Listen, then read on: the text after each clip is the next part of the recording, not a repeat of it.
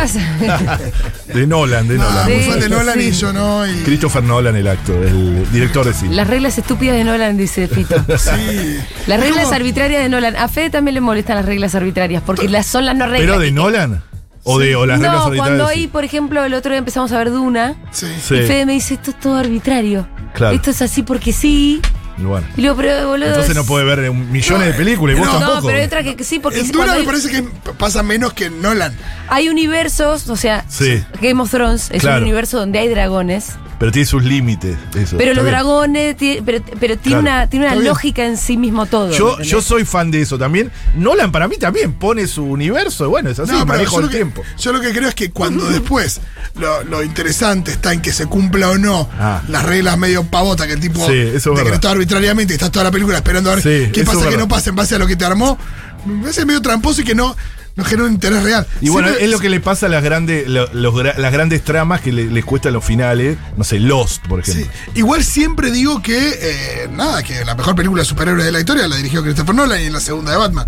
Está claro. Vos decís que la segunda Sí, Bien. seguro, sin duda, pero no soy muy fan del chabón en sí, pero bueno, este no es el momento de hablar de películas, es el momento de hablar de Ah, no, no era la. las cosas de No, Kiki. señor, cosas.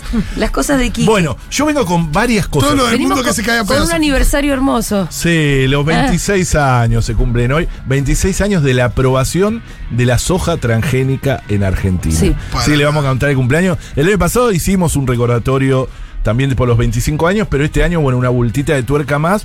Es un año más. Fue en 1996 que se aprueba. ¿eh? En 1996, un verano, un marzo, 26 de marzo. Bueno, ya no era, ya no era verano, pero era, era, eh, terminando marzo, o sea, por eso lo, lo recordamos hoy, porque hace dos días se cumplieron 26 años. Se aprueba un expediente que. eh, un expediente que duró 40 días administrativamente. Que tiene nada más que 100 carillas. Y es uno de los primeros lugares en el planeta que aprobaba la soja transgénica. En ese momento el era el gobierno de Carlos Saúl. eh, y su secretario de Agricultura era un joven eh, agrónomo que era Felipe Solá, ¿no? Recuerden. Él es el que da la autorización administrativa el 26 de marzo en un expediente plagado por lo menos de curiosidades, para hablarlo, ¿no?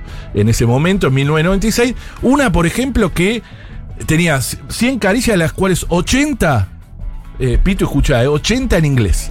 80 en inglés. Eh, Who sí. did redact?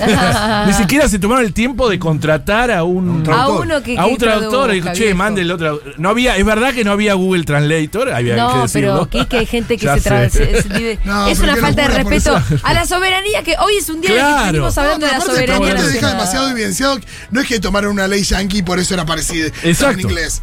No, no, no la tenía aprobado casi ningún planeta, en, ningún país del mundo. Eh, incluso ni siquiera en ese momento Estados Unidos. Obviamente tampoco lo tenía Brasil, tampoco lo tenía eh, Uruguay. Y, Y- ya que está, puedes decirlo, ningún planeta del sistema solar la tenía probada tampoco. Se podría decir, sí, en el mundo de, de cosas. Pero, eh, no, lo- y, y lo que quiero decir es, la aprueban 80 días. Bueno, la mayoría de la información es información aportada por la quien habían inventado, quien había inventado esa soja transgénica, que era la empresa Monsanto en ese momento. Se llamaba solo Monsanto, ahora ustedes saben que se fusionó hace un par de años con Bayer. Sí. Y son Bayer Monsanto, Bayer una de las Monsanto. empresas. De- Monsanto es como. sí, hablando de superhéroes, podemos hablar de super tipo- malvados. Si por- es como se llama eh, Voldemort Vader. claro, exacto. Sería como juntar de dos, de dos planetas. Bueno, eh, en ese momento, los estudios que existían en ese expediente eh, eran todos hechos por la empresa multinacional. No había eh, contrapartidas Claro. hechas por el Estado. Sí, una fiscalización. Nada, nada. Es más, el mismo día que la prueba, el 26 de marzo, sale un dictamen de las áreas técnicas del propio ministerio de Felipe Solá diciendo, no, necesitamos algunos estudios más para saber. No importa, no, no le dio bola a eso y lo aprobó igual, ni siquiera contestó lo que su propia gente, o su- su- los propios... Ustedes saben que siempre hay que decirlo esto, eh, pueden venir gobierno, derecha, todo, pero en el Estado hay como capas que son muy interesantes. Hay- ah, digo, sobre todo cuando hay críticas... capa genealógica. Sí, sí, pero hay, hay gente que labura muy bien en los estados, o sea, porque hay- es una época donde se critica mucho al Estado, vieron que es una época donde está efervesciente decir que el Estado no sirve para nada, y la verdad que hay, hay trabajadores del Estado que son muy capaces, muy responsables, que firman o no firman cosas.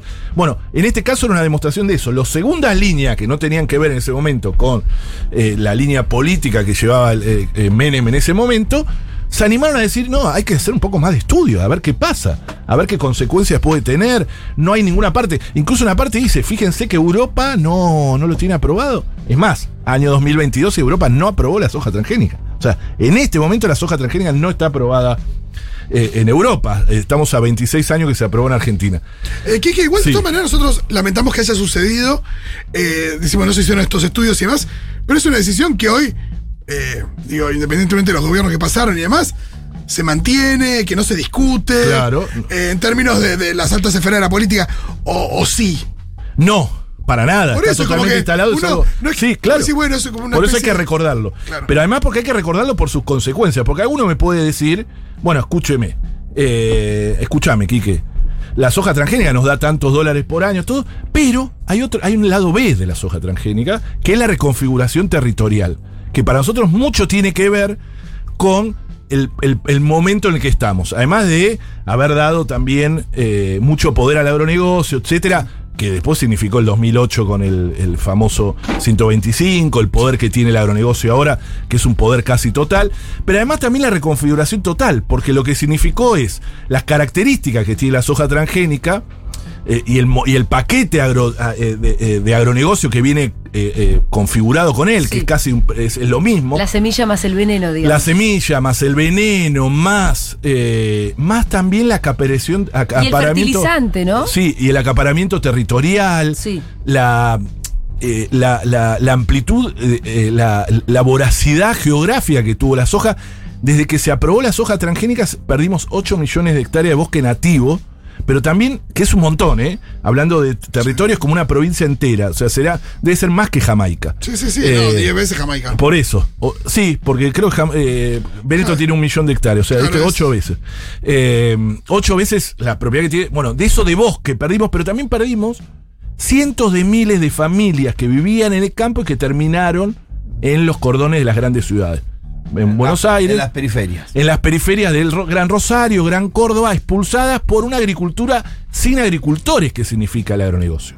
Es una agricultura que no necesita, necesita muy poca mano de obra, no produce alimentos, produce un commodity para ser exportado y que tiene todas esas características que hace que No, es- la reconfiguración territorial sea muy negativa y que nunca entra en la cuenta. No, y es muy loco porque en, en esa, en ese esquema, si vos pensás, si toda esa energía se pusiera, se pusiera en producir, eh, no sé, ganadería y, y cualquier, Claro. digo, todo lo que tiene que ver también con, al- con alimentos. Sí, sí, o Digo, diversidad. Vos decís, bueno, por ahí, por ahí el país no tiene, eh, no sé, 15, 20 mil millones de dólares de ingresos anuales por. Claro. Pero tiene la gente, pero tiene todo el país comiendo y, los, y los alimentos accesibles, digo. Tal cual, tal cual. Eso es lo que hay veces, muchas veces decimos. Nosotros necesitamos una agricultura con agricultores, con gente. Ah, Ustedes saben que Argentina es el- uno de los países del mundo que más gente vive en ciudades. Mucho tuvo que ver este proceso. El 92% de los argentinos y argentinas vivimos en ciudades. El promedio mundial es 54%. El promedio de América Latina es 72%. En Argentina el 92%. No es casual que durante el nacimiento del 96 ahora, por ejemplo, en las villas de la ciudad se duplicó la gente que vive en, la- en- esos lugares. Y obviamente que no es directa, no es solo expulsado, no es que toda la gente vive en la villa, pero tiene una relación. Lo mismo en el Gran Córdoba y en el Gran Rosario. Cuando discutimos cómo ocupar el territorio, de qué manera generar trabajo, generar arraigo en los lugares, tenemos que discutir el modelo de soja transgénica, que solo se ve una parte, ¿no? Y que generó también un montón de otras cosas, además de la reconfiguración territorial. ¿Ustedes saben cómo entró en Brasil la soja? O sea, esto, esto fue un proceso muy planeado por Monsanto y que tenía a su socio acá. En Brasil estaba prohibida. Y en ese momento no había ganas de aprobarla en principio, pero empieza de una forma de contrabando. O sea, empezó en el sur de Brasil, cercano a Argentina, a crecer la soja y ellos le decían la soja Maradona. Sí, porque. Para, para, para nombrarla, que era la soja argentina Ah, transgénica. Pero porque empezó a crecer que salvajemente. No, empezó con eh, algunas semillas contrabandeadas. sea, cultivarla, pero. Claro, sin autorización, exacto. Algunas, algunas de esa manera, pim, pim, pim, hasta que un momento Brasil tenía tantas miles de hectáreas que tuvo que hacer el proceso. Que regularizar lo que ya existía. Y entonces estamos en el lugar, estamos en el cono sur, el cono sur es el lugar que más soja transgénica tiene en el planeta por territorio, ¿no? Eh, Argentina, por ejemplo, tiene 24 o 25 millones de hectáreas de soja transgénica según el momento, ¿no? Según la cosecha y según cómo estén los otros cultivos. Es decir, gran parte, la mayor parte de su territorio cultivable está en eso. Eh, y trajo como consecuencia que también seamos el mayor aplicador de agroquímicos por persona del planeta. ¿no? Eh, ustedes saben que gran parte del consumo mundial, nosotros somos el noveno consumidor mundial de glifosato del mundo. Si tenemos. Y si, y si hablamos de cosas que las que Argentina es consumidor, siempre estamos re atrás en el ranking de cualquier tipo Es de verdad. consumo. Eh, en este caso, supuesto. por persona somos el mayor aplicador de glifosato, de, de agroquímicos del mundo. Por persona. Si Sí. vivimos por las personas que vienen. Ahí te dicen, bueno, Argentina. Noveno en cuanto a cantidad neta de. Cantidad, cantidad can- neta, exacto. Compra de productos. Exacto, digamos. exacto. Pero el, el- por persona somos el país que más aplica y, eso lo que significa es que hay glifosato, lo sabemos, lo hemos hablado. Glifosato hay en, la- en el río Paraná, glifosato hay en la lluvia, glifosato hay en nuestro cuerpo, glifosato hay en nuestra orina, en la tuya, Julia, y en la mía. particularmente. O sea, particularmente nos hicimos los exámenes, recuerdan, y tenemos eh, agroquímicos, pero también ge- generó una reconfiguración territorial, insisto, y una reconfiguración política, que, ha- que el campo, si bien la, vieja oligarquía era y siempre fue un factor muy importante en la política argentina, en- en- en- como factor de poder, esta fue reemplazado por los nuevos, nosotros decíamos, en ese momento decíamos, y eso decía Norma Giarraca, yo lo he dicho acá alguna vez, eh, Norma Giarraca, una socióloga rural, que había escrito un artículo muy bueno en página 12 que hablaba ayer la rural, hoy los Grobo, decía, hablando de Grobo Copatel como el nuevo actor, lo- los nuevos Steve Jobs del Sí. campo, ¿no? Están perfumados de moderno, a diferencia de la visión que existía, que el propio agronegocio alimentó del chacarero del campo como bruto, ignorante, etcétera. Ahora la nueva cosa era la biotecnología. Eh, la nueva gente era gente que no estaba en el campo, que no está en el campo, que no, que, que se ve, eh, que habla muy bien, que es totalmente diferente y que está perfumada y moderna. E incluso reemplazó la cultura de la, del esfuerzo que tenía el campo, que era eso de la Levantarse lo muy familiar. temprano, Exacto. familia, la- La- la- eh, eh, pasarle al, al hijo, el hijo iba a tener también el campo. Toda esa cultura que existía en el campo por la cultura de la eficiencia, que es la cultura del neoliberalismo, ¿no? De que, bueno, dáselo a un pool de siembra. Eso lo muestra muy bien Pino en sus películas, pero sobre todo en Viaje a los Pueblos Fumigados, muestra los pueblos del interior cómo han cambiado esa rec- reconfiguración. Y ahí entran a jugar otros, otros actores que son distintos a la sociedad rural. Ya no es la sociedad rural, y esto se hablaba ya en el 2008, de que había que ver con quién pelearse, ¿no? Lo mismo ahora, que eh, amenazan ante un conflicto internacional, como nunca antes, con alimentos en el medio, de subir un poquito la retención y ya Te paran el prácticamente país. te paran o- el o país. amenazan con parar el país. Claro, y ahí es donde hay que mirar a quiénes son los nuevos actores, ¿no? Que es Monsanto, que es Ingenta, que es eh, Grobocopatel, bueno, que son los nuevos, los nuevos que se visten de otra, de otra manera y que tienen el poder, y que tienen, por ejemplo, un ideólogo como Héctor Huergo, que es el, el- el- el escritor histórico de Clarín Rural, que es el que armó todo el relato de este nuevo campo. Tiene un relato el nuevo campo, un- un- uno de eficiencia, que ataca mucho y que en las redes sociales son muy fuertes también. Y que Héctor Huergo, que saben que era un viejo dirigente del PC, ¿no? O sea, que es- Mirá. son esos arrepentidos, Sí. que ahora pasó a ser un- una, el escriba del agronegocio, el mayor escriba, que gana millones por eso, además uno de los creadores de Expoagro, que une a Clarín y La Nación, ¿no? Y donde, no, donde hay que ir de ahí rendir ple- pleitesía sí o sí. Es decir, y nosotros decimos que esto tiene mucho que ver con el estado actual de la Argentina. Eso, o sea, no- digo, eh, el modelo predominante, lejos, por lejos en Argentina es este, ¿no? Después podemos discutir mega minería, si quieren las... eh, Sí, la- pero depender de un monocultivo Exacto. al nivel que dependemos nosotros de la soja, bueno no puede ser nunca.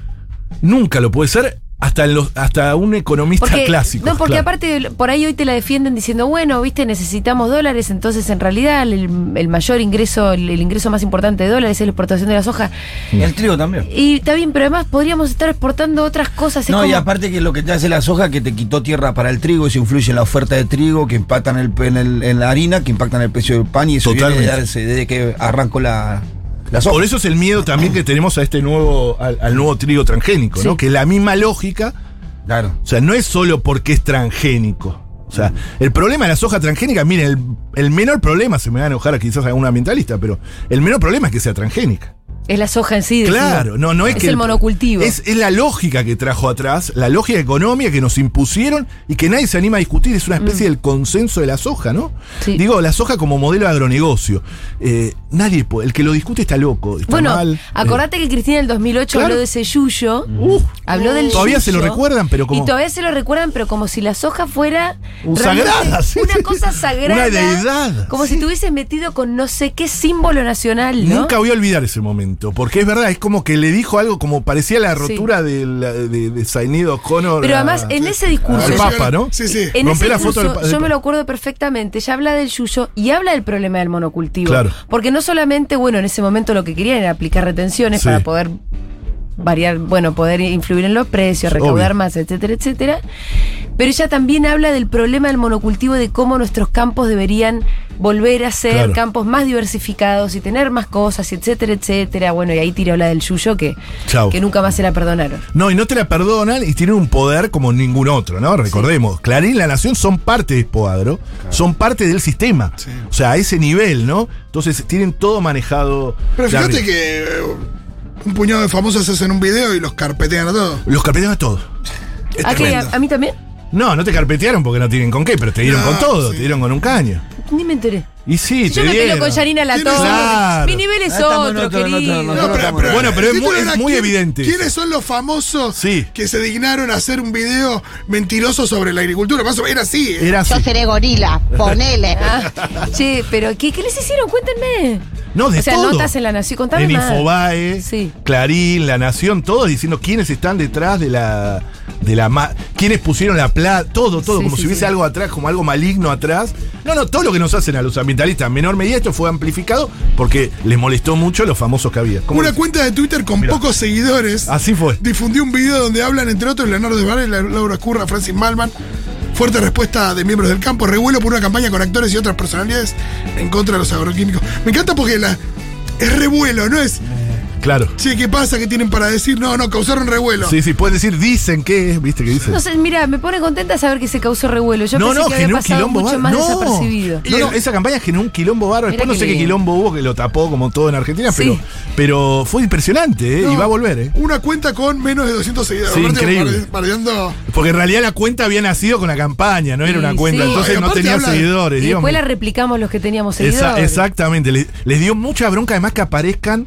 Eh, Francis Malman le debe haber jodido mucho. Lo deben haber vuelto lo, lo enferman, ¿eh? Lo Y sí, enferman. Porque Francis ellos, lo- o sea, les pertenece. Exactamente. En un punto, porque por millonario, por Exacto. elite, esto, esto que lo otro. A mí no me dieron bola porque me parece que. No, igual te pegaron, ¿eh? Te pegaron como siempre, pero bueno. Pero qué carpetazo me vas a tirar. no, carpetazo no tienen, pero bueno, dirán la kirchnerista, andás a ver Sí, cómo anda. dicen, ¿viste? Para... Quique, muchas gracias. Nos vemos el miércoles. No